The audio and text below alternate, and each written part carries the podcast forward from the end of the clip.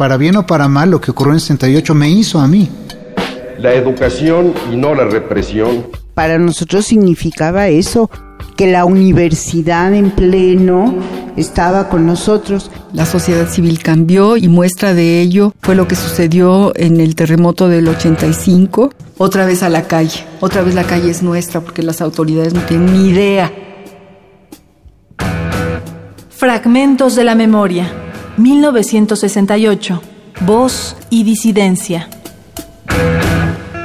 Alberto Candiani estudiante de la Facultad de Derecho de la Universidad Nacional Autónoma de México durante el movimiento estudiantil de 1968. Yo escuché dos o tres balazos en la parte de atrás de donde yo me encontraba, sí, en la parte de atrás de la plaza. Y enfrente a mí empezaron a salir personas jóvenes con traje, no con vestido informal, y la seña particular era que traían un guante blanco nunca en ese momento recapacité que fuese una señal, pero me llamó la atención que trajeran guante blanco, pero empezaron a agredir, este, amenazar con balas, con pistola, a los que nos encontrábamos enfrente, pero no dispararon.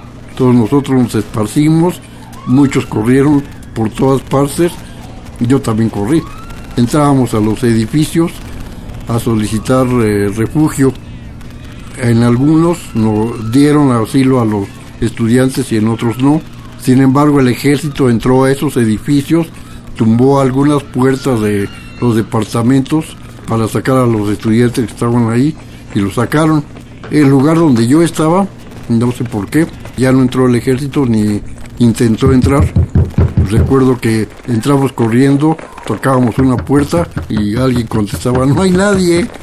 Y pues, corríamos para otro departamento, por fin en el tercer piso, alguien abrió y dice, solo 10 estudiantes, y no es cierto, entramos como 30 para este, refugiarnos ahí, hasta que terminó el movimiento en, en la madrugada, como a las 3 o 4 de la mañana.